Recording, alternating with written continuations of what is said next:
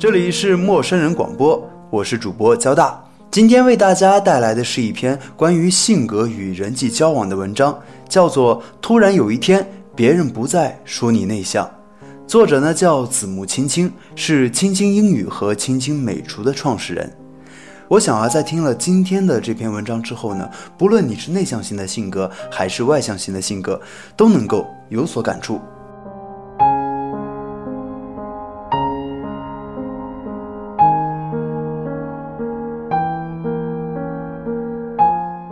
那天正上着班，领导突然过来对我说：“你来做咱们部门今年的活动负责人吧。”我一愣，啥？我从小到大都是各种集体活动的后进生，别说是组织活动，连参加都没有积极过，基本上都是能躲就躲。我想啊，领导你没搞错吧？是不是找错人了？当然，我就是想一想，没敢说出来。职场多年，我知道现在我应该表现出信心满满的样子，对领导说：“好的，没有问题。”然后我就这么做了，领导很满意的走了。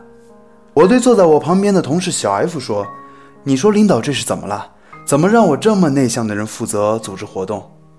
小 F 瞪大了他的双眼，透过七百度的近视镜，我都感受到了他的惊异。他说：“你还内向？你要是内向……”那天底下就没有外向的人了。这次换我惊异了，啥？我外向？真想给你算算，在我的童年，因为内向而给我的心灵带来的阴影面积有多大？别人的童年都是充满欢乐、无忧无虑的，而作为一个内向的孩子，我的童年在这个推崇外向性格的社会里，常常被当作另类。幼小的心灵感受到最多的是一种不被接受的孤独感。记得小时候，爸妈带我走亲戚，亲戚家的孩子和我差不多大，见爸妈一口一个叔叔阿姨叫的那叫一个甜，然后我爸妈一个劲儿的夸那个孩子懂事，孩子的父母脸上洋溢着自豪的微笑，而当我爸妈让我叫人的时候，我却怯怯地躲在妈妈的身后，不愿意说一句话。这让爸妈觉得特别没面子，一个劲儿的对亲戚解释，说这孩子天生内向，见生人不敢说话，要是能有你家贝贝一半活泼就好了。记得那天我低着头，默默地坐在亲戚家的小板凳上，心里啊特别难受，心里一遍遍地问自己，我为什么不能像别的孩子一样活泼呢？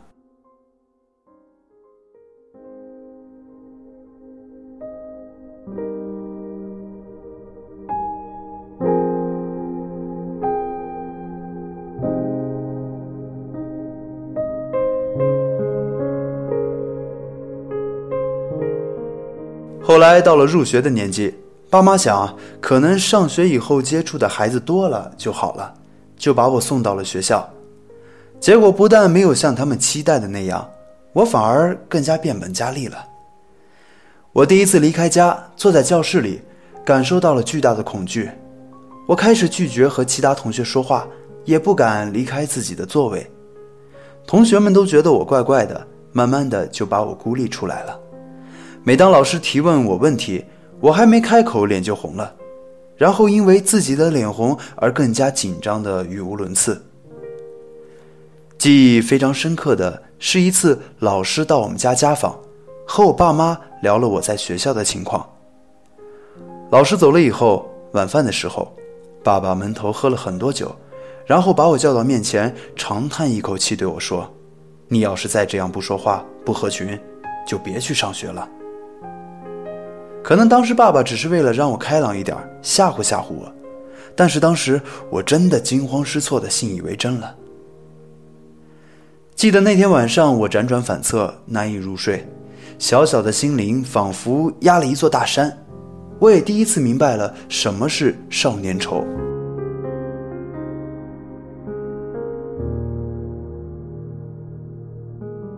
在长辈的眼睛里，能说会道的孩子总是惹人疼爱的；在老师的眼睛里，口齿伶俐的孩子总是被多看重几分。甚至在一些公众场所，陌生人也愿意给外向的孩子更多的帮助。这个世界对外向性格的青睐，对内向的孩子来说，让他们感受到的是一种被排斥的感觉，而这种感觉对他们的最大伤害，是造成了这个内向的孩子对自己的否认。漫长的学生时代，我几乎都处于这种痛苦的自我否认当中，甚至演变成了一种藏在内心深处的自卑。带着这种自卑。我慢慢的学会了把自己的注意力从努力博得别人的认可，转移到了对自我的提升。我把大部分的时间用来写字、读书。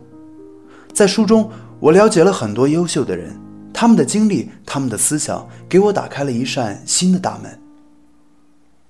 他们让我明白了，人活着并不是为了获得别人的认可，而是还有很多更有意义的事情值得我们去做、去体验。在这个过程中，我不知不觉地积累和博得了对自己的认可。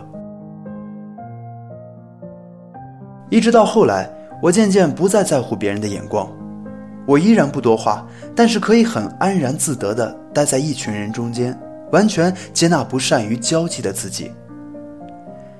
毕业参加工作之后，我也没有试图改变自己，在头两年，我依然是默默无闻。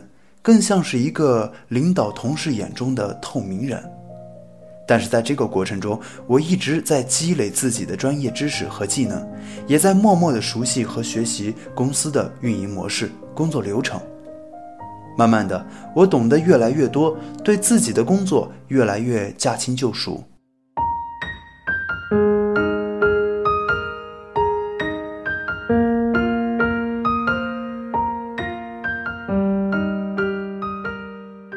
有一次，公司面向全体员工征集创新点子，用来促进工作效率、减少浪费。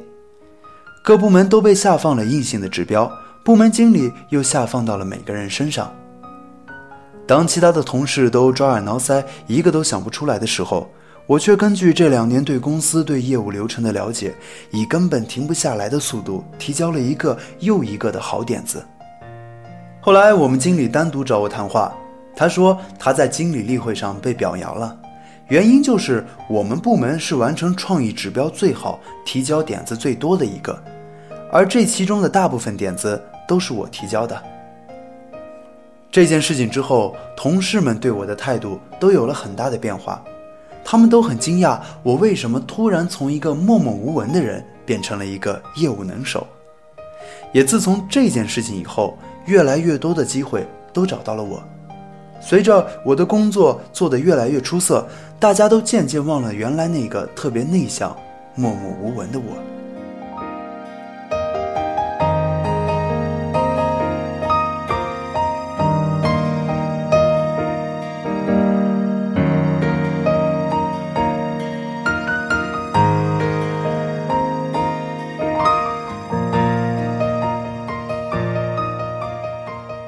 有一种竹子叫毛竹。它们是世界上生长速度最快的植物，四十五天的时间就能长到二十多米。然而前五年啊，毛竹丝毫不长，到了第六年雨季到来的时候，它可以以每天六英尺的速度向上急窜十五天左右，最后大约长到九十英尺高，成为竹林中的身高冠军。内向的人有时候就像毛竹。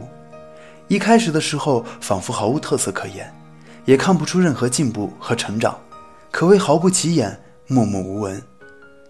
但是，只有他们自己知道，他们在默默地积蓄着自己的力量，他们以一种不易被人发觉的方式在生长，向地下生根。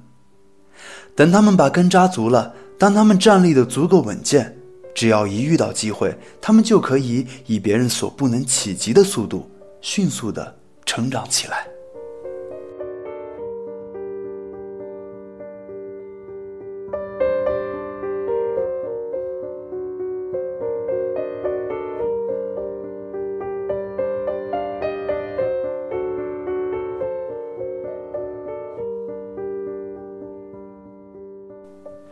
这里是陌生人广播，能给你的小惊喜与耳边的温暖。